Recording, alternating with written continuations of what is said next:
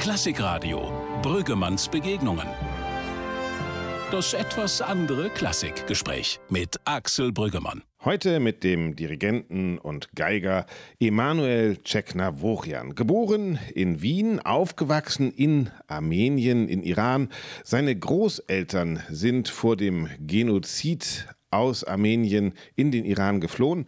Eine tragische Familiengeschichte, die er geerbt hat. Bei uns zu Hause wurde das nie gesprochen. Ich muss auch sagen, dass die gerade die Burschen in, in armenischen Volksschulen, die waren von, von Haus aus so richtig, also hatten so einen Biss und, und so eine, so eine, so eine, so passiv-aggressiv. Ja, man kann sich das gar nicht vorstellen, aber als achtjähriges Kind hatte man dann so eine, so eine leichte Aggression. Ich habe das so erlebt in meiner Volksschulzeit, dass das ja vielleicht ein, ein Stück weit damit zu tun hatte, dass das im, einfach in der Historie so dieses, diese Abwehrmechanismen äh, funktionieren muss, müssen. Haben Sie mitgeprügelt dann? Leider schon, ja. Wie kann man nur so jung schon Geiger und Dirigent sein? Gerade weil man so jung ist, sagt Emanuel Ceknavorian dass die Menschen einfach eben, wie sie, wie sagen, sie, sie können damit nicht umgehen, wenn, wenn jetzt plötzlich jemand daherkommt und, und zwei oder drei Sachen auf einem hohen Niveau machen kann, egal in welchem Bereich.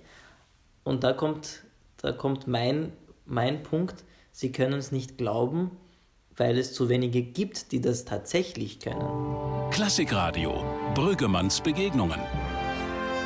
Das etwas andere Klassikgespräch mit Axel Brüggemann. Ja, der erste Corona-Zeit Brüggemanns Begegnung Talk. Äh, diesmal mit Emanuel Ceknavorian, dem großartigen Geiger, Dirigenten, der mir zugeschaltet ist aus, was sehe ich da? Einem Kämmerchen, so sieht es jedenfalls aus, in Wien. Herr Ceknavorian, wo sitzen Sie? In meiner Lieblings- und Heimatstadt und Geburtsstadt, wo ich immer normalerweise bin. Und gerade jetzt bin ich gar nicht äh, im Elternhaus, wo ich meine Corona-Zeit verbringe, sondern wieder in meinem Zufluchtsquartier. Das Zufluchtsquartier, da kommen wir gleich nochmal drauf. Aber es ist schon spannend, oder? Das beobachte ich überall, dass Leute in dieser Zeit, wo es existenziell wird, dahin gehen, wo sie zu Hause sind. Würden Sie sagen, die Eltern sind ein Zuhause. Also ich bin von Wien nach Bremen in mein Haus gegangen, auch nahe bei meinen Eltern, da wo ich eigentlich herkomme, geboren bin. Zieht uns diese mhm. Zeit auch immer da wieder hin zurück, wo wir, wo wir ursprünglich eigentlich uns zu Hause fühlen? Äh, also bei mir würde ich das gar nicht so bezeichnen, denn äh, mein äh, immer nach, nach und vor Konzertreisen war ich sowieso bei meinen Eltern zu Hause. Ich bin noch ganz schlecht darin, einen Haushalt zu führen, weil gerade einfach so viel, so viel anderes in meinem Leben, jetzt weiß ich gar nicht mehr, ob ich sagen soll, geschieht oder geschehen ist. Äh, aber jedenfalls war der Draht zu den Eltern immer ein, ein enger. Äh, insofern ja, es wird jetzt schon langsam nach, nach so vielen Wochen wieder komisch, äh, irgendwie da die, Eltern, also was heißt komisch, äh, ja, im Positiv gemeint, immer bei den Eltern zu sein. Ich finde das auch ganz spannend, dass ich jetzt ab und zu schon mal gesagt habe, Mama, Papa, also äh, habt ihr vergessen, wie alt ich mittlerweile bin? Also die Phrase ist auch schon mal, schon mal rausgerutscht.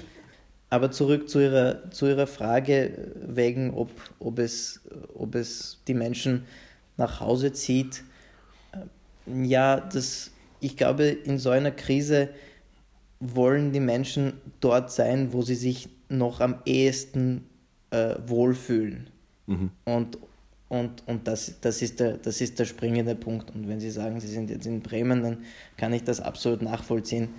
Äh, und ich glaube, es, es wäre entsetzlich, äh, wenn, wenn jemand ganz alleine, wirklich tatsächlich ganz alleine, gibt sicher solche Fälle und, und ja, ich hoffe, dass, dass, diese, dass diese Menschen trotzdem irgendwie mit diesen neuen Kommunikationsmethoden äh, trotzdem irgendwie in Verbindung bleiben. Ja. Ja, weil ich finde es ja schon interessant, weil auf der einen Seite ziehen sie dann zurück zu ihren Eltern und auf der anderen Seite haben sie schon gesagt, haben sie ein kleines Kämmerchen, was sie eigentlich äh, dafür gemietet haben, mal, dass sie Zustände wie in diesen Corona-Zeiten haben, nämlich absolute Ruhe, kein Anruf, keine Menschen, die sie sehen wollen. Was ist das für ein Apartment oder für ein, für für ein Raum oder für ein Zimmer, das sie da gemietet haben? Ist das so wie, wie Gustav Mahlers Komponierhäuschen, der, damit sie den Krach der Welt nicht hören und Musik ja was aus, aus, aus Stille machen können? Ich finde das lustig, dass Sie erwähnen, weil äh, rechts neben mir sind alle Malersymphonien und ich bin ein, ein großer Malerfan und habe alle Komponierhäuschen in Österreich besucht, aber tatsächlich dieser Vergleich ist einfach perfekt. Ich habe nie daran mhm. gedacht, aber es ist wirklich ein, ja, kein Komponierhäuschen. Ich komponiere nicht, beziehungsweise noch nicht. Wer weiß, was da, was da noch im, im Leben Würde so uns bei Ihnen kommt. auch nicht wundern, ja. aber, aber ja, ich, ähm, wenn Sie mich so fragen, äh, ich bin eigentlich ein totaler Fan von, von Isolationszuständen. Äh, und ich glaube, es, ich glaube, einige Kolleginnen und Kollegen werden das auch irgendwie so, so empfinden. Und ich habe bewusst einen Raum gesucht, wo ich die absolute Stille, die, die äußerliche Stille, würde ich sagen, äh, herstellen kann. Ich habe hier wirklich nur ein paar Gegenstände aus, aus Holz und sonst gar nichts, also nicht einmal WLAN. Ich habe äh, da ehrlich zu sagen die Küche nie benutzt. Also es ist wirklich nur ein Raum, wo ich mich, wo ich mich hinsetze und Partituren studiere. Ich habe da viele Bücher äh, und, und ja, ich habe auch hier natürlich geübt, aber auch, also es ist überwiegend, ich komme da, wenn ich, wenn ich zwei Tage habe, um einfach wieder, wieder diese, diese Harmonie äh, wiederherzustellen. Aber was heißt ist, das Isolations... Jetzt ist, jetzt ist es wahnsinnig paradox, dass ich die, einen Isolationsraum in, in der... ja. Sie sollten den zum Disco-Keller umbauen, diesen Raum. Ja. Genau. So. Ja, wenn es wenn, nicht illegal wäre, warum nicht? Ja. Jack Navorian macht Corona-Partys in seinem Stille-Raum. Das ist eigentlich genau, eine schöne... Genau, genau. Nein, aber ja, was passiert, denn, wenn Sie wenn von Isolation reden, was passiert denn da? Ist das, ist, das, ist das die Möglichkeit, um in den Kopf zu kommen. Also reden wir über Gustav Mahler. Gustav Mahler saß da in seinen Komponierhütten und hat ja wirklich ja. den Krach der Welt. Also vom Ländler ja. bis zum, zum, zum wirklichen Chaos äh, des, des, ja. des, frühen 20. Jahrhunderts, äh, sozusagen aus, dem, aus, aus den Städten äh, als Echoraum wahrscheinlich in der Alm gehört und hat das auch in seine Symphonien getan. Das heißt, er kommuniziert ja mit der Welt. Er braucht den Krach der Welt aber er braucht die Stille, um, ja, was passiert da? Äh, um das zu ordnen, um das zu orchestrieren, um die Realität hm, zusammenzubasteln. Was, was machen Sie in diesem stille Raum? Naja, mit gut, der beim, beim, Maler, beim Maler war das, ja, war das ja noch mit anderen Faktoren verbunden, nämlich dass er ein, ein großer Naturliebhaber äh, mhm. war und äh, offenbar diese Spaziergänge und diese Naturnähe äh, auch eine große Inspirationsquelle war. Äh, außerdem, die Kuhglocken sogar, ne? die sogar in der Partitur stehen. Ne? Natürlich, natürlich. Äh, außerdem ist es nochmal was anderes, wenn man schöpferisch tätig ist, denke ich. Ähm, ich, ich kenne das. Ähm, ich weiß es vielleicht aus, aus meiner Kindheit, da mein, mein Vater ein Komponist ist und äh, er hat sich auch immer zurückgezogen und äh, also ich kann mich erinnern an, an gewissen Stunden oder Tagen, äh, ist die Mami immer zu uns gekommen, zu meiner Schwester und zu mir und hat gemeint, ja, heute bitte wirklich nicht den Vater stören oder vor gewissen wichtigen Konzerten und musste die Alma auch, ne? Die, die, die Kinder durften nicht da vor der komponierte, also gibt es ja Briefe, dass Alma Maler sozusagen die Kinder da weghalten musste, ne? Ja, ja. Gut, jetzt ist es wahnsinnig noch dazu irgendwie komisch geworden, dass jetzt die Familie Jack Navorian mit der Familie von Maler äh, verglichen wird. Das, das will ich gar nicht in den, in den Raum stellen. Aber ja, ich meine, ich glaube, bei, bei allen äh, Schöpferinnen und Schöpfern oder überhaupt äh, Künstlerinnen und Künstlern gibt es Parallelen.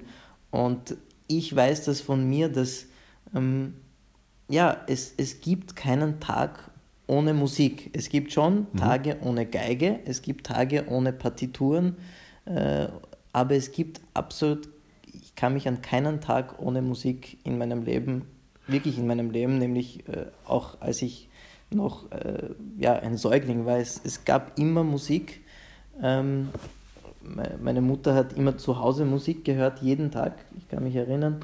Äh, und, und mein Vater hat immer geprobt aber auch wenn es still ist, ja, auch wenn ich hier in, in dieser, dieser Wohnung sitze, dann, dann ist es wirklich sehr laut in meinem Kopf. Mhm. Und ähm, natürlich ist das ein gewisser Einfluss von, von, von meinen Lehrern und von meinen Mentoren.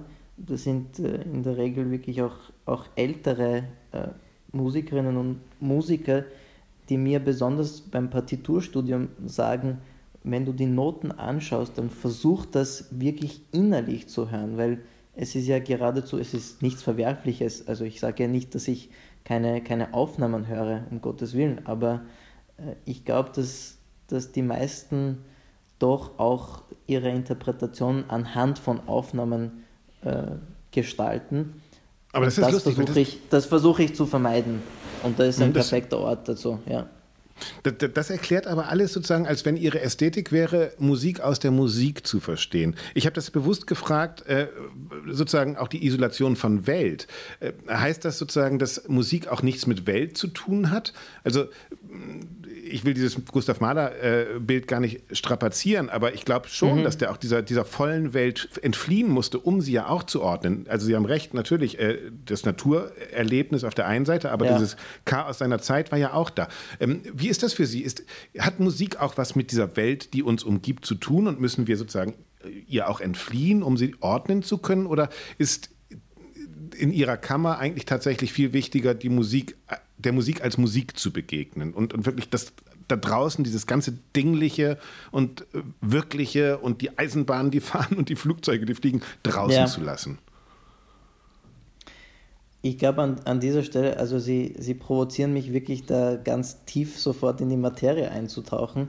Äh, ich glaube, äh, natürlich alles, was man jetzt versucht zu sagen, hm, ich habe auch gestern, welcher, welcher Dirigent hat, äh, hat gesagt, es ist so, also Musik, ich glaube, der, der Abado hat das, äh, hat das in einer Dokumentation gesagt, dass, dass, dass man, dass die Musik da ist, weil, weil, weil man das wirklich schwer äh, verbalisieren kann.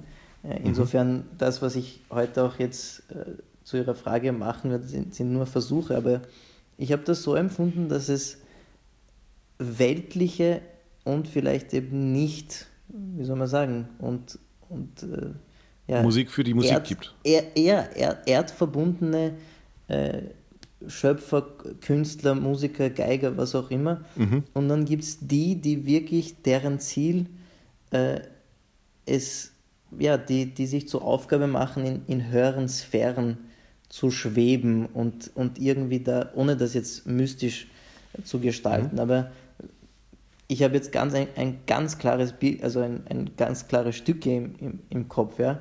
Zum ja, die interessieren mich, langsam, logisch. Ja. Zum Beispiel der langsame Satz von der, von der 9. Beethoven verglichen zu so einem Stück wie dem Säbeltanz von Kachaturian, ja. Beides ist Musik, aber wie, wie, un, wie unterschiedlich ist das, ja? Also wie, wie, wie, und, und das Problem, und, äh, oder ich empfinde das als Problem, dass, dass die dass die Allgemeinheit, dass die auch die, auch die, die Musiker haben immer mehr äh, Affinität zur weltlichen Musik, so die, mhm. die, wo man, wo man gar nicht geistig Bilder hat, abheben, wo man, ja, mhm. wo man gar nicht geistig ab, und ich glaube, diese Musik aus der Musik, und äh, wenn man in einer Stille ist und wenn man die Zeit hat, mhm. nachzudenken, dann hat man eher die Möglichkeit, da, da in, ja, wie ich schon sagte, in, in andere Sphären zu kommen. Weil es, äh, finde ich spannend, ja. Also äh, lustig, dass Sie Barenbäum sagen, weil Barenbäum hat mir mal gesagt, wissen Sie, Herr Brüggemann, es ist für mich viel einfacher, in der Musik zu leben, als im wirklichen Leben, weil da scheitere ich dauernd. Aber in der Musik äh, scheitere ich etwas weniger, ja, weil, weil die Regeln einfach andere sind. Also für mich ist sozusagen es viel, und vielleicht und das, was Sie jetzt sagen, finde ich ja ganz spannend, weil es geht dann vielleicht auch gar nicht darum, dass wir uns immer, dass wir, wir bauen ja selbst den Mythos auch auf, wir Journalisten, und sagen, ja, die Musik steht im Leben und erklärt uns die Liebe und erklärt uns den Tod und erklärt uns unser Dasein. Vielleicht ist das ja gar nicht so. Vielleicht ist die Musik tatsächlich sozusagen eine eigene Welt, in der wir eine Konstitution annehmen, die wir in der Realität gar nicht annehmen können. Ich beschäftige mich sehr genau mit der Sprache, allgemein auch mit, mit Wortbedeutungen. Und Sprache ist schon wirklich faszinierend. Und, und wenn man allein nur das, also so ein, so ein Kindergartenbeispiel, man sagt ja auch, man spielt ein Instrument. Das, das finde ich so faszinierend. In nahezu jeder Sprache ist, man spielt ein Instrument. Jouer, äh, play. Ab, ja. Genau. Aber, aber bei, bei, bei sehr, doch sehr vielen hat man eben diesen spielerischen Charakter gar nicht, zum Beispiel. Mhm. Und das mhm. ist, wenn ich Geige spiele, ist es auch ein Ziel, dass das äh, mühelos und leicht daherkommt. Ähm, mhm. aber, aber zurück zu, zu dem Wort. Und es gibt aber eine Kategorie, ähm, und wo, wo Begriffe wirklich, wo man, wo man Begriffe nicht beschreiben kann mit Worten oder man kann sie beschreiben, aber nicht präzise und, und jetzt spontan fallen mir eben drei Sachen wie, wie Liebe. Wir, wir wissen irgendwie halbert alle, was, was Liebe ist oder wir haben es empfunden oder wir glauben, dass wir das empfunden haben.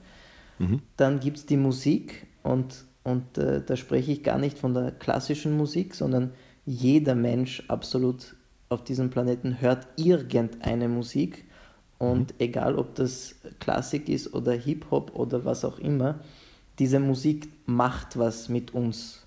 Und, und wie Sie schon sagten, Sie haben das Wort transformieren verwendet, ja, wir werden mit Musik, die Musik kann uns äh, gewissermaßen ändern. Und natürlich auch, was Sie angesprochen haben, die, die Religion, darüber kann man auch endlos diskutieren und sprechen, aber wenn man es fühlt, dann kann man es irgendwie nicht beschreiben, aber wenn man es nicht fühlt, kann man es auch nicht sagen, warum man es nicht fühlt. Ähm, ja, da gibt es noch weitere Begriffe, aber mhm. das sind, und, und ich, bin, ich bin froh, äh, ich habe jetzt Musik gesagt, aber eigentlich ist Kunst so ein, so, so ein Begriff, weil, also ist das so? Also das, das würde ich ja widersprechen. Also ich glaube ja zum Beispiel, dass was Musik ausmacht, ist, äh, oder was, was Musik unterscheidet von anderen Künsten, ist ein, einer Mona Lisa stehen wir gegenüber. Ja? Die ist die ganze Zeit ja. die gleiche Mona Lisa. Die hängt in diesem Museum ja. im Louvre oder davor woanders und ist seit 1500, was weiß ich was, äh, diese Mona Lisa. Äh, die Beethoven 9 ist jeden Abend was anderes. Also wenn Sie auch sagen, Sie sind kein Schöpfer, natürlich, Sie sind reproduzierender Schöpfer. Ja. ja. Also, ähm, also da finde ich, außerdem, Musik hat kein Gegenüber in der Regel. Ja, also Musik sozusagen. Ja. Es gibt ein, ein, Essay von Peter Sloterdijk, der sagt, wo bin ich, wenn ich Musik höre? Und der sagt, ich bin immer in Musik, weil ich bin immer von Musik umgeben. Das sind Sie beim ja. Buch nicht, das sind Sie beim Bild nicht. Also da ist die Kunst schon eine andere, oder? Ja, da würde ich Ihnen bisschen widersprechen oder ganz Unbedingt. widersprechen, äh, weil die Mona Lisa uns ja immer anders anschaut. Also, und, und diese Diskussion habe ich, hab ich just gestern geführt, weil ich äh, plötzlich das, ich habe zum, zum allerersten Mal äh, die vierte Brahms-Symphonie im Oktober dirigiert und habe diese Symphonie ja also wirklich immer gehört und immer geliebt und, und kenne sie, also jetzt oberflächlich, auch wieder oberflächlich mhm. gesagt, auswendig, ja. Und ich habe das auch vor meinem ersten Konzert ganz, ganz genau studiert. Und, und gestern saß ich mit der Partitur und habe aber wirklich viele Sachen nochmal mir das Bild angeschaut und ich habe mir gedacht, wie kann es sein, dass ich nicht draufgekommen bin, das und das. Äh, und, mhm. Äh, und, dann hat mein, und dann hat mein Vater auch gesagt, er hat äh, ja, er ist jetzt 82 und hat die sechste Symphonie von Tchaikovsky das erste Mal dirigiert, auch mit Mitte 20 und unzählige mhm. Male. Und trotzdem beim letzten Konzert sind ihm im Konzert äh, Sachen wieder neu, neu eingefallen. Und das mit der Kunst. Und ich glaube schon, dass es eine direkte Verbindung gibt zur Literatur und zur, zur Kunst. Und Mona Lisa ist ein Beispiel, weil das ist ein, eine, eine Frau, die man sieht und die, die schaut glaube ich, wenn wir in unterschiedlichen Stimmungen sind, schaut sie uns anders an und wenn wir tolle Literatur lesen, dann haben wir auch ganz verschiedene Bilder im Kopf. So, aber jetzt meine Frage. Haben Sie jemals vor einem gemalten Bild geweint? Ja. Echt? Ja. Echt? Ja. Okay. Ich, Welches ja. Bild? Das war äh, tatsächlich äh, im Zwinger, äh, Raphaels äh, Madonna und da sind die, da sind die, da ist die Tür aufgegangen und ich habe ich hab sowas nie erlebt. Ich muss zugeben, für mich war immer Musik, Musik, Musik. Und ich, ich bin äh, klar mit äh, irgendwelchen Kunstbüchern auch aufgewachsen und, und mit viel Literatur. Aber ich habe das immer nie so nachvollziehen können und ich habe auch gesagt, wie, was kann ein Bild mit einem machen? Ja, gar nichts kann es machen.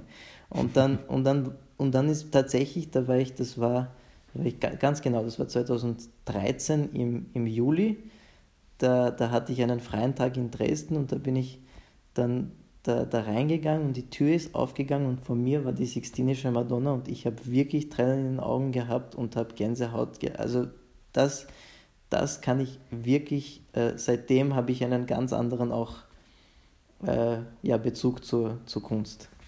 Das ist interessant. Also ich, habe Kunstgeschichte studiert, äh, tausende von Madonnen und was weiß ich es angeschaut. Äh, ich hatte das noch nie. Ich habe das in der Musik, bin ich relativ leicht am Wasser gebaut, muss ich sagen. Aber das ist interessant. Ja, okay, dann spannend. Also dann warte ich noch auf den Moment, auf diesen, auf diesen Schlüsselmoment. Das ist super. Vielleicht kommt er. ja, hoffentlich. Ich hoffe. Ja. Und man merkt schon, man kommt mit ihnen ganz schnell ins Philosophieren. Äh, und ich würde auch gerne weiter philosophieren, aber weil Sie jetzt schon Ihren Vater angesprochen haben, vielleicht können wir auch nochmal das Konkrete Ihres Lebens äh, kurz besprechen. Äh, Sie sind geboren 1995, glaube ich, in Wien. Genau. Und dann sind Sie aber erstmal wieder, Ihr Vater ein großer armenischer äh, Dirigent und Komponist, der dann in den Iran ja. gegangen ist. Und Sie sind dann erstmal als kleines Kind wieder zurück in den Iran gegangen, oder? Nein, so, so ganz war es nicht. Äh, als ich auf die Welt kam, war mein Vater noch äh, Chefdirigent in Armenien. Mhm. Äh, aber ich bin in Wien eben, wie Sie sagten, auf die Welt gekommen und wir sind dann mit meiner Schwester und mit meiner Mutter, auch mit meinem Vater, immer zwischen Wien und Jerewan immer hin und her geflogen. Äh, ah, okay. Und im, Kinder, im Kindergarten war ich in Wien. Aber, äh, und da kommt das äh, Aber, äh, armenischstämmige Menschen sind unglaublich stolz unter anderem auf die Sprache. Also Sprache mhm. ist für, für armenischstämmige Menschen etwas ganz Wichtiges. Ähm, und deshalb haben meine Eltern entschieden, dass äh, meine Schwester und ich, dass wir die Volksschule in Jerewan besuchen, damit wir Armenisch wirklich gut beherrschen können und noch dazu auch Russisch, weil dort die zweite Sprache Russisch ist. Mhm. Und überhaupt, ich, ich spreche mit meiner Mutter Russisch und mit meinem Vater Armenisch, also ich habe quasi drei Muttersprachen. Aber das ist interessant. Das heißt, wegen Ihnen hat die äh, Familie sozusagen ihren, ihren Wohnsitz dann auch wieder verlagert. Also weil einfach da Tradition auch ganz wichtig war. Ist, glaube ich, auch Familientradition, ja, ne? Also es ist Ihre Großeltern, also Ihr Vater war relativ alt, als Sie geboren wurden, glaube ich, aber Ihre Großeltern genau. sozusagen sind noch 1915 beim Genozid sozusagen geflohen aus Armenien. Genau. also väterlich, väterlicherseits, genau. Mhm. Mhm. Und meine, meine Großmutter habe ich noch, noch kennengelernt äh, die lebte auch in Wien. Äh, aber ja, sie, wir, wir haben entschieden und das war auch, also im, im Nachhinein gesehen, auch was, was meine musikalische Laufbahn angeht, ziemlich spannend, weil mhm. so mitten in, in noch, ich meine, man muss sich vorstellen, im Jahre 2000, das war ja erst zehn Jahre nach Sowjetunion und zehn Jahre ja. geschichtlich gesehen sind ja gar nichts. Also ich, ich habe wirklich diese sowjetische, diese russisch-sowjetische Mentalität in der Schule nämlich, aber auch beim Violinunterricht äh, ganz deutlich kennengelernt. Und äh, neulich hat eine, eine äh, Freundin von mir ähm, hat ein Bild geschickt und sie meinte, äh, ihre Tochter beginnt Klavier zu lernen und da waren irgendwelche, irgendein, äh, irgendwas mit Farben und, und mhm. Tierchen und weiß was ich was und ob diese Methoden gut, gut wären. Und also bei, bei mir war das zack, äh, nimm den Bogen in die rechte Hand und so hältst du die Geige und ab der zweiten äh, Unterrichtsstunde wurde, wurde schon was gespielt. Also es war im Nachhinein gesehen nicht nur jetzt wegen der Sprache oder wegen der Kultur, aber auch musikalisch wichtig, dass ich die vier, Jahren, äh, die vier Jahre in, in in Jerewan verbracht habe. Ist ganz interessant, weil ich habe mich ja wirklich vorbereitet und habe fast alle Interviews gelesen, die Sie gegeben haben. Und ich bin gestolpert, als Sie äh, über Ihr Debüt im Musikverein gesprochen haben mal und als ersten Dirigent, ja, hier waren der und der und der und der und hier war der Geiger und dann fiel der Name Eustrach, lustigerweise. Ja? Also sozusagen, das, das war die, der Referenzpunkt, den Sie da benutzt haben. Und da habe ich schon gedacht, ach guck mal, das ist interessant. Echt? Das ist ja, ja. Eustrach. Da haben Sie als einzigen Geiger äh, David Eustrach genannt. Wo war, war das? Das ist sehr spannend. Ich glaube, das war in einem Artikel äh, im, im Musikvereinsmagazin. Also Eustach, insofern, Eustach ist, ist wahrlich nicht mein Lieblingsgeiger, aber ich habe Eustach sehr viel gehört und, äh, und natürlich in, in Armenien bei meinen, bei meinen ersten Lehrern war Eustach der absolute Hero. Eustach und Kogan. Das ist nämlich lustig, weil ich habe das wirklich hier, habe ich Eustrach in mein Notizbuch aufgeschrieben, weil mir Spannend. das auch so strange vorkam, dass sie auf Spannend. den referiert haben. Okay, ja, okay. Mhm. Nein, ich finde es, mir ist, mir ist wieder eingefallen, äh, weil ich äh, Aufnahmen gehört habe von, von äh, Eustrach und Heifetz und ich war immer so ein, also wenn, wenn es so zwei Lager gibt, wenn es sowas wie Barcelona und Real Madrid in, in der Geigenwelt gibt, dann ist das so Heifetz und Eustrach. Und, und ich war immer als Kind schon Heifetz, Heifetz. Und ich werde nie vergessen, meine, meine russischen Lehrer haben gemeint, du wirst älter und dann wirst du verstehen, dass Eustrach, dass Eustrach besser ist. Und also jetzt bin ich äh, bald ein, ein Vierteljahrhundert alt und ja, ich, mag trotzdem Hype. Ich, ich mag trotzdem Hype. Ja, aber Sie müssen doch eigentlich sozusagen, weil Sie sind ja auch geboren am gleichen Tag wie Yehudi Menuhin. Also vielleicht wäre das so eine ja, Alternative dazwischen, ja, wo man sagen könnte, einigen wir uns auf den, irgendwie political correct oder sowas. Genau, ja, ja, ja das, also Menuhin ist auch wieder, wieder ein ganz, ganz besonderer, ja, ganz, ganz der, der passt so gar nicht in, in eine ja. Kategorie. Das war wirklich, ja.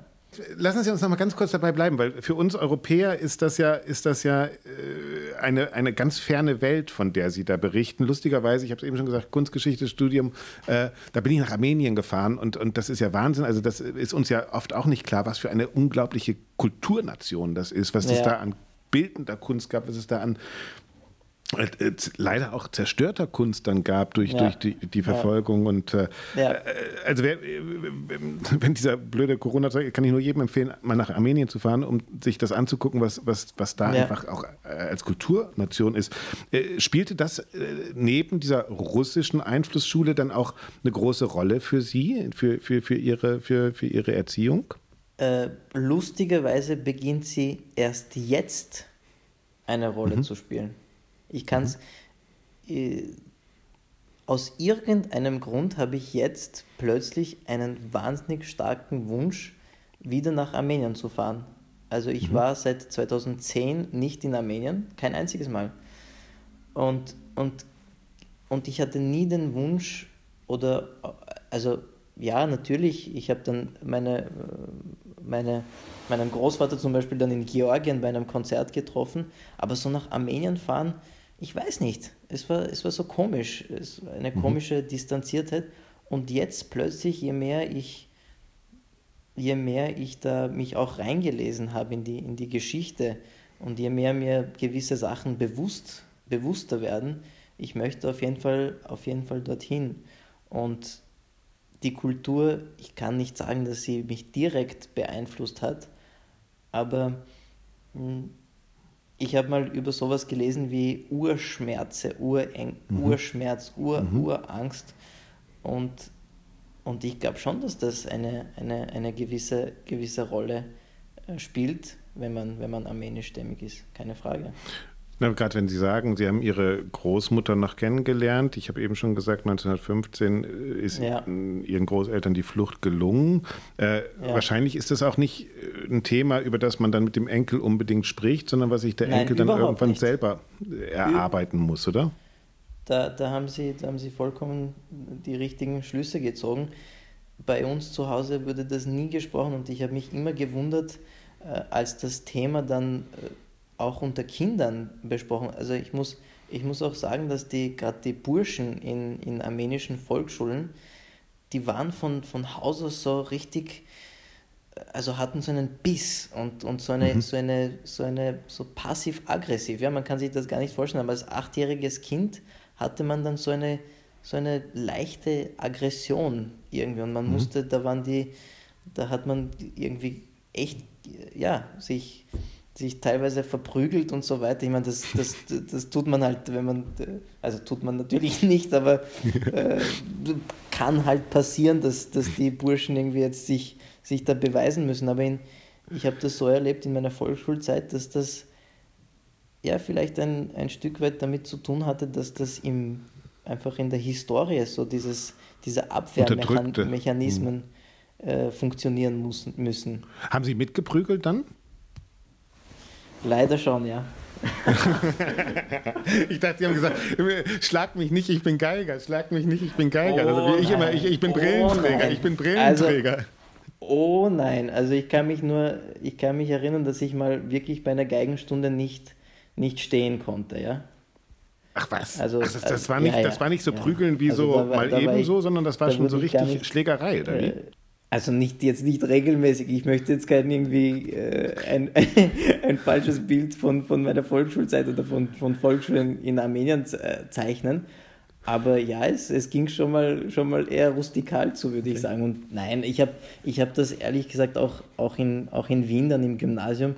Ich habe jeden einzelnen, also ich habe jeden Tag Fußball gespielt und ich habe auch nie dann gesagt, bitte nicht, also bitte irgendwie jetzt äh, okay. sanft spielen oder also zum, zum Leid meiner Eltern habe ich das nie und meiner Lehrer habe ich das nie getan und zum Glück, also ich bin wirklich vom Glück geküsst, dass, dass nie was passiert ist, ja. Wir reden da ja drüber, weil Sie eben gesagt haben, äh, dass das vielleicht so, eine, so, eine, so ein Erbe auch ist äh, einer, einer, einer ja, fast ein nationales Erbe oder eine, eine, einer Familiengeschichte oder Tragödie. Das Schlimme ja. daran ist ja auch, es ging ja, es, es hörte ja eigentlich für diese armenische äh, Bevölkerung nie auf, weil dann ging man in den Iran und ihr Vater ist dann, glaube ich, äh, 1975 nach London gegangen. Nach Wien. Und äh, nach Wien. 79 war dann die Revolution im, im, im Iran. Also genau. das sind ja alles, das sind ja alles Verhältnisse. Also eigentlich gab es ja nie eine stabile Welt, oder? Für meinen Vater wahrscheinlich nicht, nein. Und jetzt erlebt er, jetzt mhm. erlebt er noch die Corona-Krise. Aber lustigerweise ja. meint er, dass, also, dass, die, dass diese Krise eine, also diese Krise kann man mit gar keiner anderen Krise vergleichen. Das ist auch spannend. Echt? Der, ja. äh, Im Sinne von das, das Schlimmste, was es gibt, oder wie? Ja, eigentlich, eigentlich schon. Also so, so verhältnismäßig das, was er zumindest erlebt hat, also er, hat, er sagt, dass, dass sowas passieren hätte können, das ist wirklich das, ein, ein, ja, ein ultimatives Szenario. Wahnsinn. Ich will darauf hinaus, weil Sie haben eben schon gesagt, Sie haben nie, nie Musik gehört. Sie haben nie nicht Musik gehört. Ähm, ja. Welche Rolle spielte es denn in dieser Musikerfamilie, die ja dann auch wirklich eine globetrottende Musikerfamilie war, groß zu werden? Ich glaube, Ihre Mutter war diejenige, die irgendwann gesagt hat, aber der Emanuel, Finger weg von der Geige, der soll auf jeden Fall nicht Musiker werden. Die war irgendwie nicht so happy damit, dass Sie jetzt den Weg Ihres Vaters einschlagen. Ja, sie ist ja auch Konzertpianistin, so haben sie sich ja kennengelernt. Die haben zusammen mhm. das Adur Mozart äh, Klavierkonzert gespielt. Äh, und also auch mein, auch mein Vater. Ähm, aber gleichzeitig, ich, ich, ich frage sie, frag sie heute, weil, weil ich das jetzt mit meinem Denken logisch nicht nachvollziehen kann. Einerseits sagt man, äh, er wird nie Musiker, Finger weg. Und, und andererseits ist dann äh, das Geschenk zum, zum, ja, als ich drei wurde, durfte ich, oder zwei, durfte ich neben meinem Vater fuchteln und, und hatte meinen Taktstock und, und, und mein Vater hat vollkommen absurderweise mir das Partitur lesen und diese ganzen Transponiersachen beigebracht vor der Volksschule. Also ich konnte wirklich Noten lesen, komplexe Partituren mit, mitlesen, bevor ich irgendeinen Satz schreiben konnte. Und dann gleichzeitig aber zu sagen, nein, er wird kein Musiker, also da, das war irgendwie, also sie meinen jetzt, sie haben einfach nur, also das war deren Wunsch, dass ich kein Musiker werde, aber sie haben, sie haben gespürt, äh, meinen, meine Leidenschaft, meine grenzenlose Leidenschaft. Ja. Und, und, und sie, haben, sie, sie konnten dann äh, bei dem Anblick, äh, das hat sie auch nicht kalt gelassen. Ja. Was wäre auch die Alternative gewesen?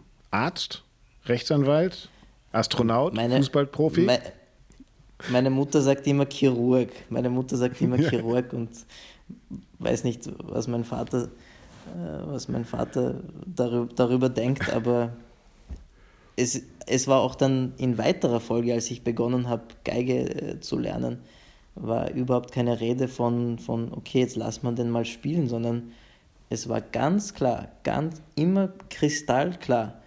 Also wenn du, ich war acht oder neun und da hieß es, wenn du Musiker sein willst, dann nur, wenn du gescheit übst.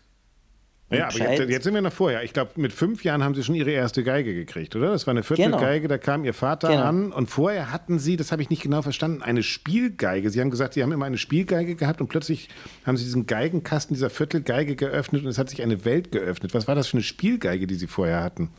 Nein, es war so, es gibt ja solch, solche Spielzeuggeigen, wo man irgendwie auf den ersten Knopf drückt und dann kommt die Beethoven Ode an die Freude und dann äh, den zweiten Knopf ah, drückt und dann kommt Alla Turca und, und da okay. habe ich halt dann wild irgendwie so dahin gekratzt. Äh, also das okay. war so eine Spielzeuggeige. Und dann kam dieses wirkliche Instrument. Dann und da erinnern das, Sie sich angeblich wirkliche... noch, dass Sie das öffneten und. Oh ja, also das, das, ist, das ist eine Erinnerung. Ich, ich, das ist, das ist so eine starke Erinnerung, dass ich sogar weiß, wie der Geigenkasten gerochen hat. Ja, also das war. Wie? Muffig? Also, gut? also, na, muffig nicht, Gott sei Dank. Nein, es hat, es hatte diesen, äh, ja, irgendwie Samt, irgendwas Samtiges, also weil, weil der Geigenkasten war so als so plüsch, Plüschiges, ja. Naja, das werde ich, das werd ich nie vergessen. Vor allem, vor allem erst, erst sehr spät angekommen. Es war ein Abendflug äh, und wir mussten um sieben ins Bett oder, oder sowas.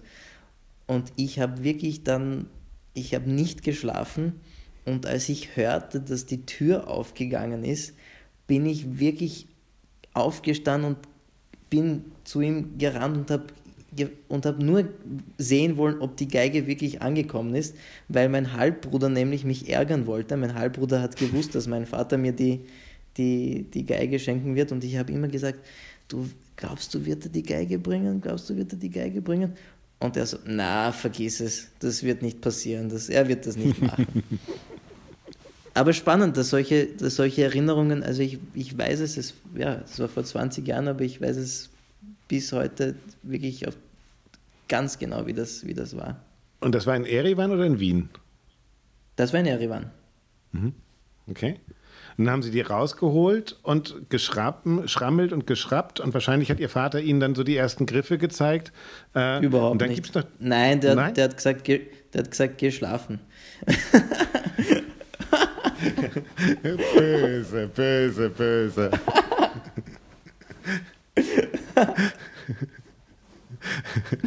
Aber es war, es, war, es war wirklich aufregend. Also wenn, wenn Sie mich, Sie, Sie holen jetzt wirklich die, die schönsten Kindererinnerungen aus mir heraus. Das, ja, vielleicht ist das auch eine, eine äh, positive Sache der Corona-Krise, dass ich jetzt daran denke, weil ich weiß noch, wie, wie auch am nächsten Tag äh, meine Eltern sich erkundigt haben, okay, wer, wer, wer wäre geeignet, für, den, für den ersten Unterricht und so diese Anrufe und ich bin neben meiner Mutter gestanden, meine Mutter hat meine erste Stunde ausgemacht, dann sind wir dorthin gegangen, mein erster Lehrer, der leider schon verstorben ist, äh, hat dann wirklich meine Hand so genommen und hat meine Hände angeschaut und meinte, ja, ja, schaut, schaut nicht schlecht aus, schaut nicht schlecht aus. Und so, das, das sind alles Sachen, die noch ganz, ganz genau im Kopf sind. Es ging dann irgendwann, gibt es eine Geschichte davon, was war das, eine Brahms? Da war ich dann 13, da war ich 13, 13 okay. 14. Und äh, ich habe ich hab immer sehr introvertiert gespielt. Also ich habe, bei mir war total, bis ich 13 war, Pokerface, also komplett alles innerlich. Wahrscheinlich war ich einfach schüchtern oder ich habe mich nicht getraut oder ich weiß es nicht, aber ich war sehr. Also nicht die also, russische Schule. Nein, ich war, ich war sehr und ich war wirklich so, ich habe nie immer fast, also immer mit geschlossenen Augen und sehr, also nichts hat sich bewegt. Haifit statt Eustrach, ja. Genau. Und dann hat aber äh, hat in Wien mein, mein, mein Lehrer mich dann wirklich provoziert und ich habe dann Brahms Scherzo gespielt und, und er hat mich so lange provoziert und hat gesagt, das kann nicht wahr sein, hm. dass du diese Musik es ist der Sturm und Drang und äh, äh, da, da bricht die Welt auseinander äh, und äh, irgendwie im, Klavier, im Klavier auch und so weiter und so fort. Und dass du einfach so versteinert dastehst. Das kann doch nicht, also er hat dann wirklich mich provoziert und gemeint, das kann nicht sein, dass du das nicht äh, spürst. Und dann irgendwann, also wirklich irgendwann, ähm, äh, ist der Knoten geplatzt. Der Knoten ist wirklich, der Knoten ist wirklich geplatzt. Und dann ging es aber eben in die, in die andere Richtung. Wenn ich, wenn ich meine Aufnahmen anschaue vom Sibelius-Wettbewerb, mhm. also ich bin dann von diesem Ultra-Pokerface-Introvert zum bin Ultra ich ja zu einem, geworden. Ich bin dann, also ich bin dann zu einem Espressiv, ein Dauer-Espressivo und ich konnte mich ja wirklich gar nicht zurückhalten. Und das hat sich alles dann im, im, im Gesicht wieder gespiegelt und in der Mimik. Und, also ich bin dann wirklich, dieser Knoten ist dann offenbar so geplatzt, dass, dass ich dann erstmal wirklich die, die Löcher dann zustopfen musste. Um, um War ja viel angestaut, ne, über die Jahre. ja, ja wahrscheinlich, ja. war dieser Lehrer war Gerhard Schulz, oder? Nein.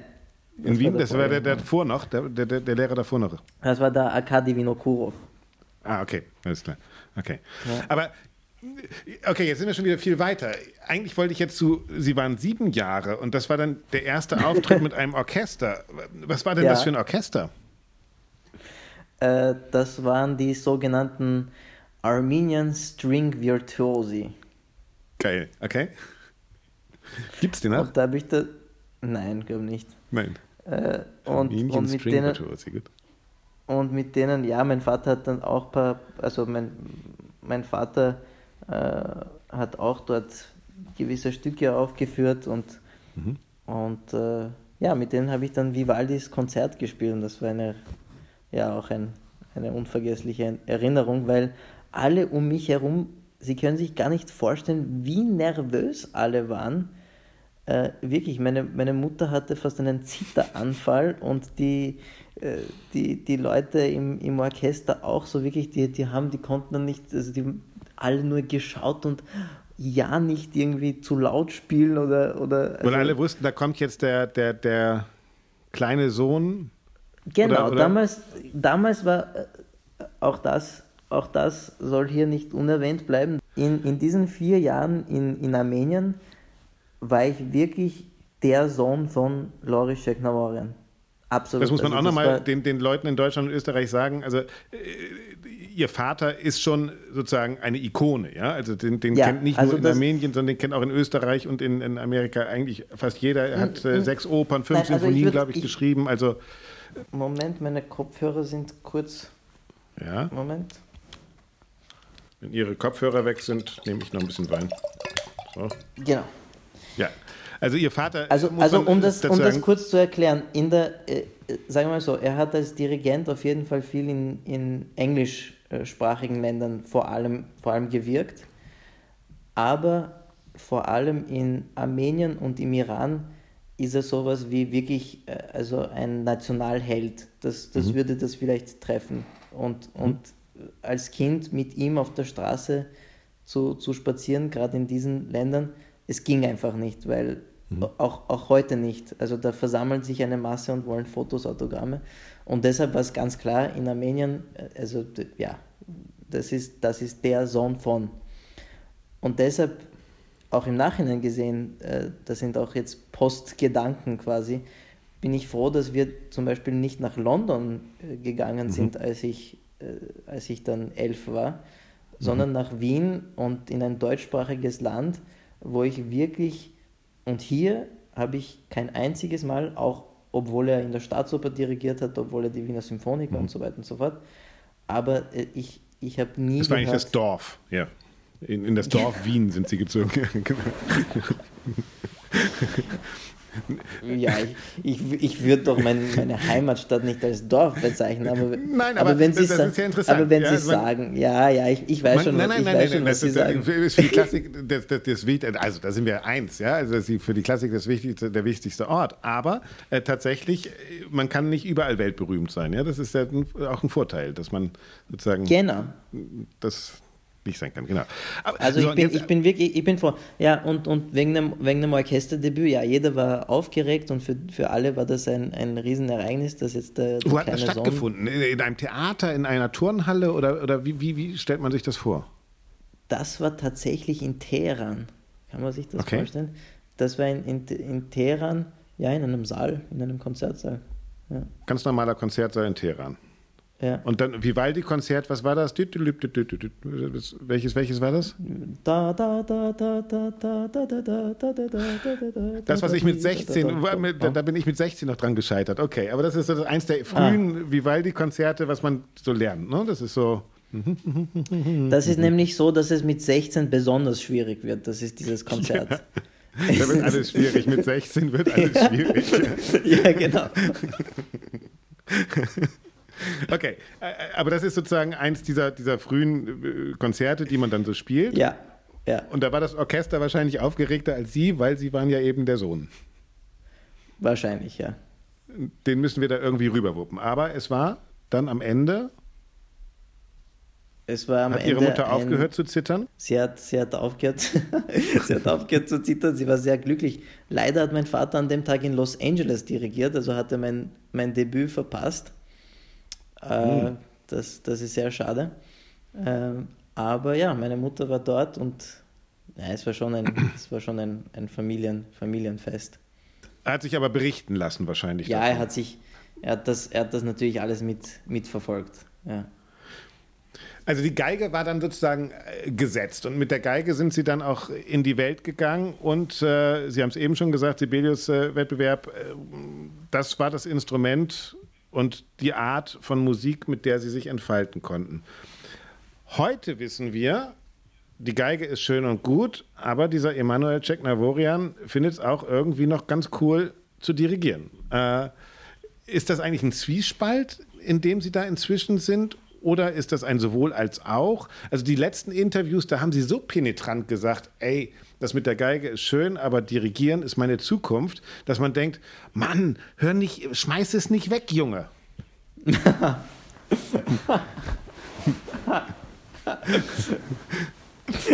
Lustigerweise, genauso, genauso habe ich es wirklich sehr oft gehört, deshalb, deshalb muss ich Selbst lachen. meine Frau hat gesagt, wenn du mit dem telefonierst, sag ihm, er soll auch weiter Geige spielen. Genau. Ja. Also ich, ich finde das, ich find das so amüsant, das, das kann ich gar nicht beschreiben, wie amüsant ich, ich das finde.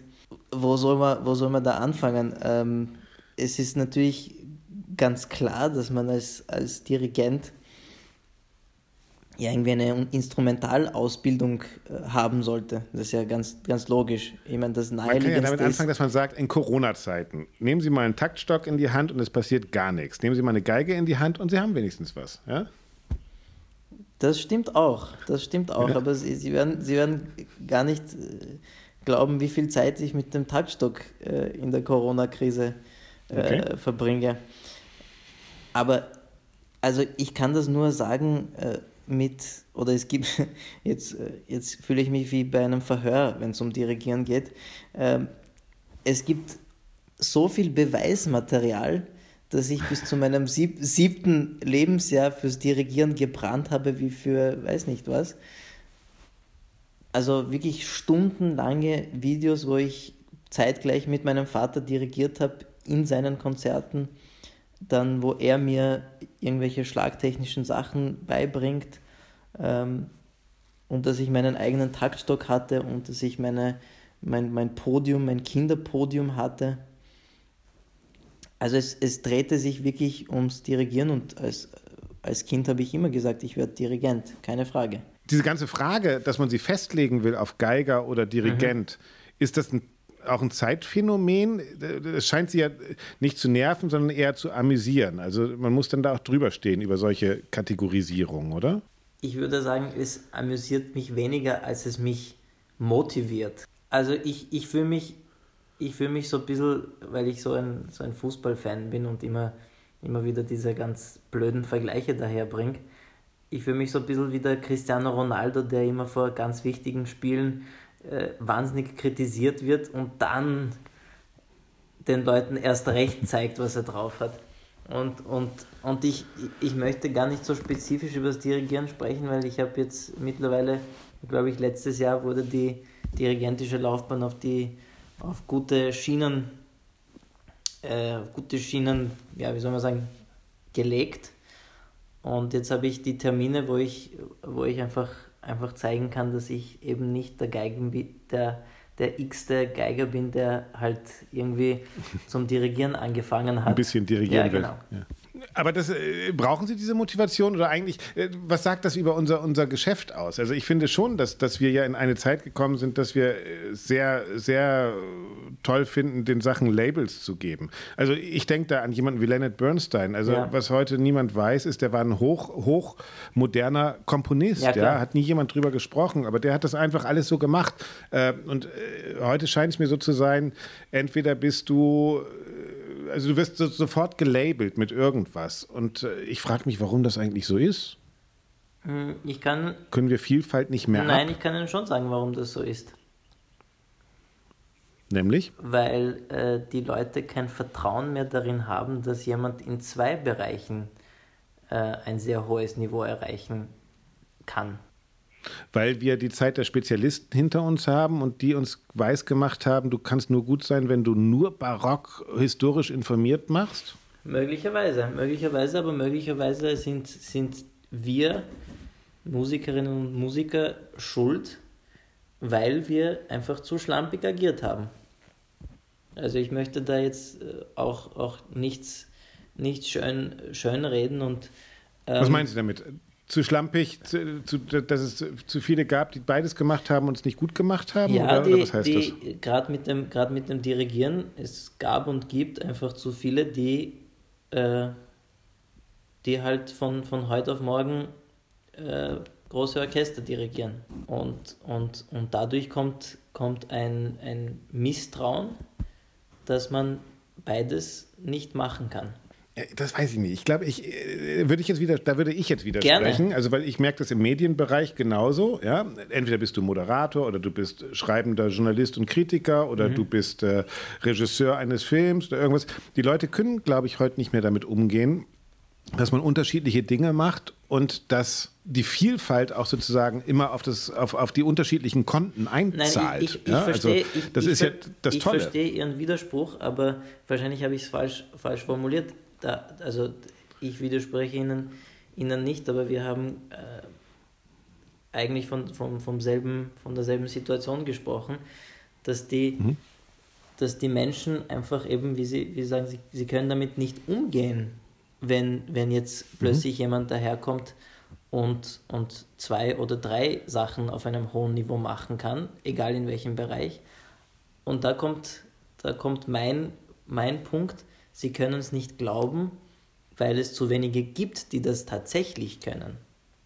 So meine ich das. Ja, aber es geht doch niemand in, äh, ja, aber sorry, es geht ja niemand in ein Konzert und sagt, naja, hier dieser Jack Navorian, erstens ist er noch nicht mal 30, zweitens will er dirigieren und kann auch geigen und das geht ja nicht alles zu, also so gucke ich mir ja kein Konzert an. Ich gehe da ja rein und sage, ey, das war jetzt ziemlich cool gegeigt oder das war mit irgendwie Verstand dirigiert. Mhm. Also da, da, ist ja, oder nein, ist die Vorerwartung nein, aber, größer aber, als das, was wir dahinter Okay, denken. dann, dann werde ich dieses, dieses Beispiel bringen. Ja, man geht nicht ins Konzert und von vornherein fragt man sich.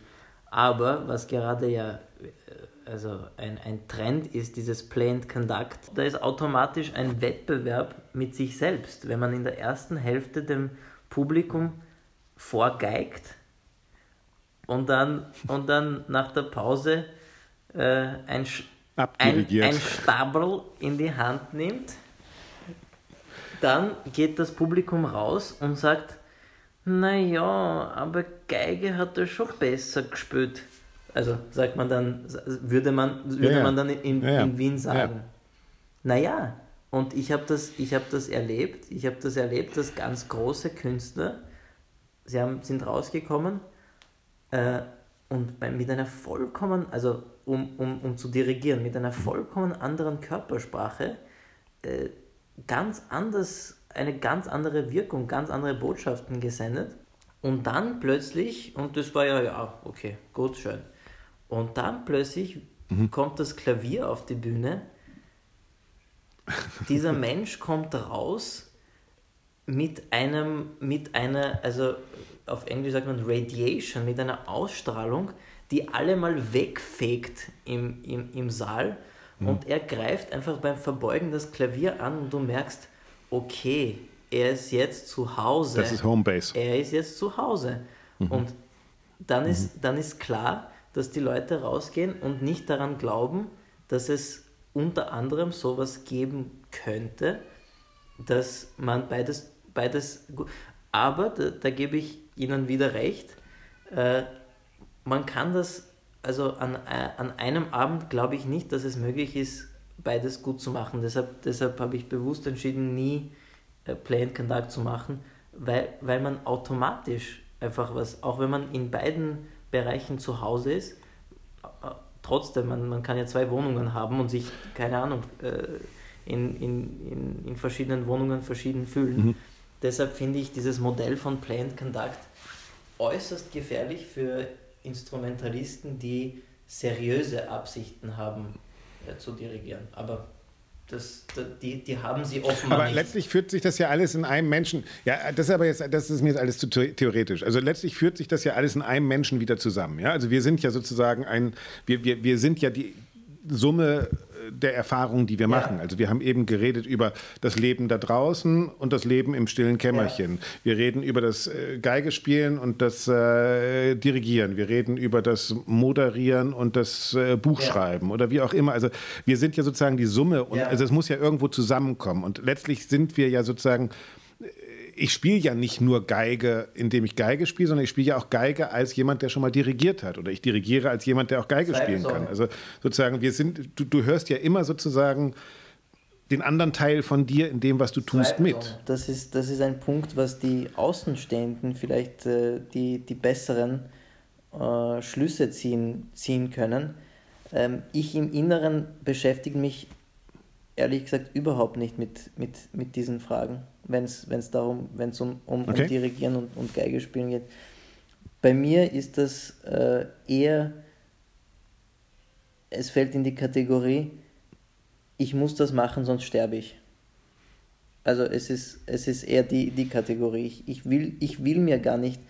Auch kein schlechter es, Grund. Es, ja. es, ich will es mir gar nicht. Äh, ich will gar nicht darüber. Und das ist auch, das ist auch ein, ein Punkt, ich bin, so sehr ich Partituren analysiere und Bücher und so weiter und so fort, in den allerwichtigsten Fragen möchte ich mir einen Raum geben, wo ich mir gar keine Fragen stelle. Und das habe ich am Anfang, und das führt uns äh, zum Anfang des Gesprächs. Mhm.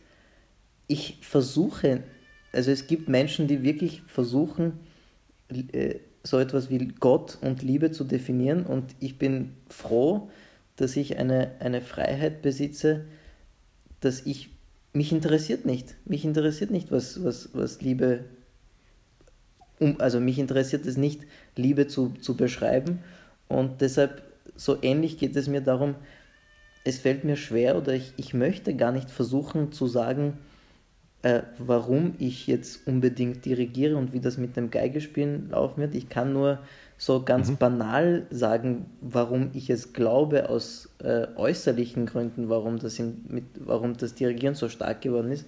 Natürlich die, natürlich die äh, Prägung äh, durch den Vater. Aber ja, ich, ich habe es eigentlich auf den Punkt gebracht. Ich, ich kann, also ich kann es mir einfach nicht vorstellen, äh, ein, ein Leben ohne, ohne Musik. Äh, und dieses Musizieren besteht für mich ähm, ja, aus Dirigieren und Geige spielen. Das, das, verstehe ich auch. Ich, und vielleicht ist es wirklich auch unsere Aufgabe, sozusagen das einzuordnen. Aber ich glaube tatsächlich, wenn Sie sagen, nur sonst würde ich ja sterben, kann es ja auch nicht sein. Ja, das ist ja sozusagen auch nicht die, auch nicht die Erklärung für alles. Ja, das wäre ja sozusagen, ich, ich, ich mache es, weil sonst würde ich sterben. Das, wird, das würde ja noch keinen Menschen in Musikverein locken. Ja, weil. Nein wir müssen sie ja nicht retten, indem wir ein Ticket kaufen, das sie dirigieren. Ja, also ich würde eins kaufen. Ja? Ich würde eins kaufen. Aber äh, das, das, kann ja auch nicht, also das, das, ist schön für Sie, aber das ist ja nicht schön für sozusagen ja. uns als, als, als äh, Kulturrezipienten, sondern wir wollen ja was davon haben. Und ich Genau, und da komme ich, dann, dann, dann komme ich, also, und dann gibt es auch eine sehr pragmatische äh, Seite von mir, äh, die, als, als ich angefangen habe, mit vielen Orchestern zu spielen und als ich die heutige äh, Dirigentenszene beobachtet und kennengelernt habe, und ich habe gespürt, dass da, dass da ja, vielleicht ist Lücke ein falsches Wort, aber um es pragmatisch zu sehen, ich habe einfach gespürt, dass, dass vielleicht ja, ein Freiraum? Ja, einfach äh, es, es eine, eine Lücke zu schließen gibt, die Gott sei Dank immer mehr und mehr Menschen das, das bemerken und, und auch so, so denken, nämlich, dass warum man Dirigieren total als ein auch ein handwerkliches Beruf, warum man total die, diesen Aspekt aus den Augen verloren hat.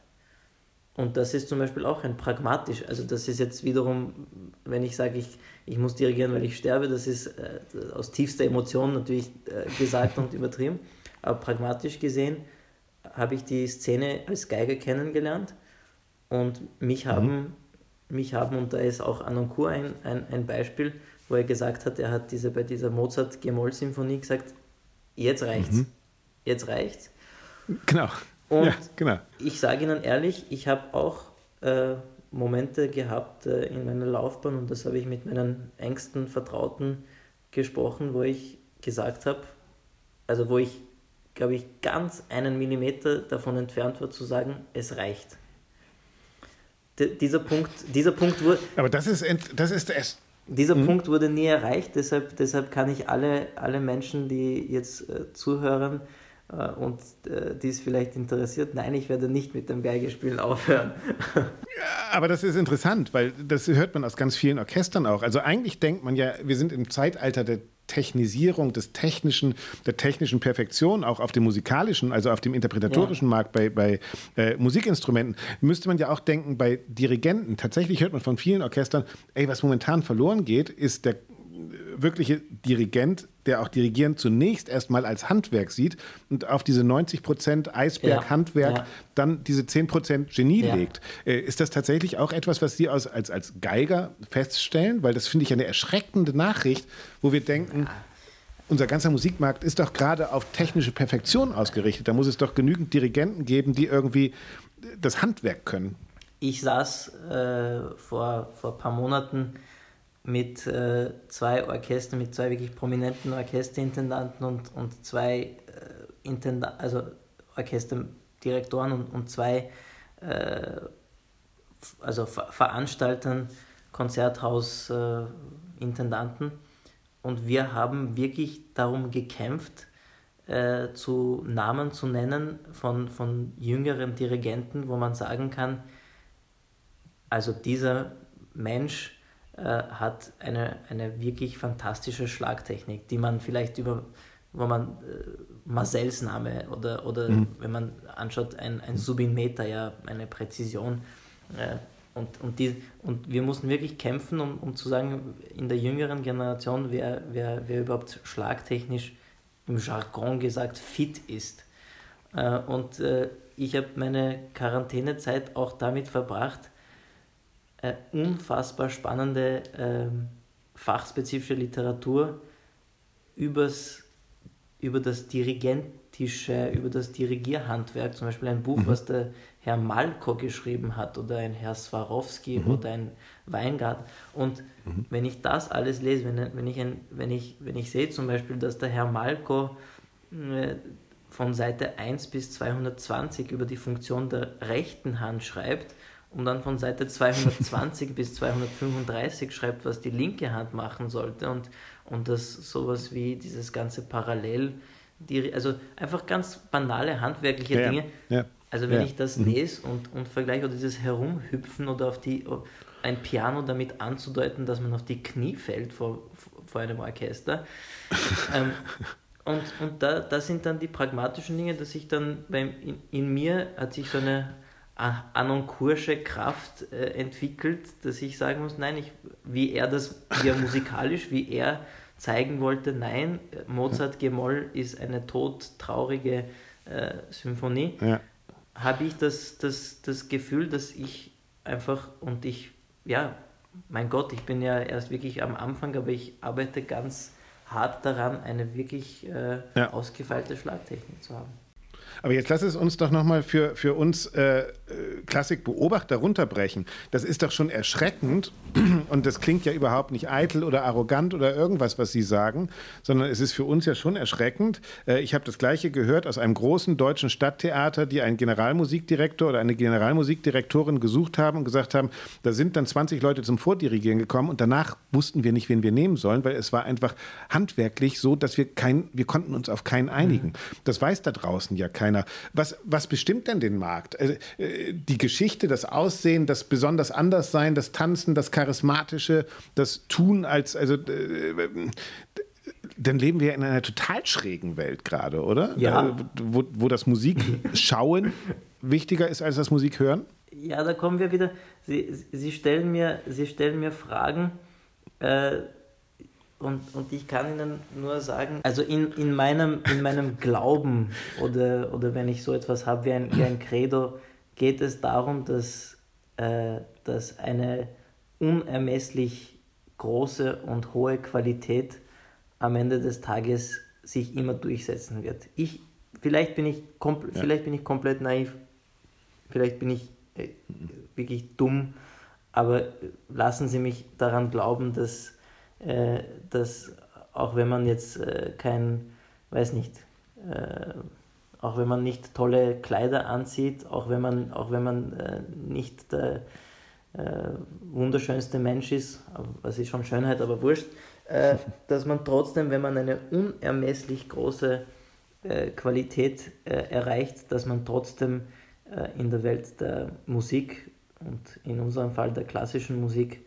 trotzdem seinen hohen Stellenwert finden wird. Daran glaube ich auch total. Ich glaube leider auch, äh, das ein bisschen dämpfen zu müssen, dass man dann auch bis zum Ende immer mit der Gegenwelt zu kämpfen hat und ja. sich diesem Kampf auch immer wieder ja. stellen muss. Also das glaube ich auch. Also ich glaube, gleichberechtigt sozusagen auf dieser Anerkennungsebene sind dann ganz viele, wo man denkt, what? Ja. Wie kommt das? Und das, ich glaube, man muss das auch als Diskussion annehmen und, und immer wieder ja. nach vorne tragen und auch drüber reden. Ja? Also das ist also mich, genauso wichtig. Ich, ich, kann nur sagen, ich, ich bin äh, erstens interessiere mich wahnsinnig, äh, was, was meine Kolleginnen und Kollegen machen. Also ich, ich versuche alle neuesten Sachen zu mhm. hören und zu beobachten und zu schauen. Und ich habe größten Respekt vor wirklich nahezu allen, allen Kolleginnen und Kollegen. Was ich nicht dulden kann, ist, äh, wenn, wenn also auch namhafte Geigerinnen und Geiger,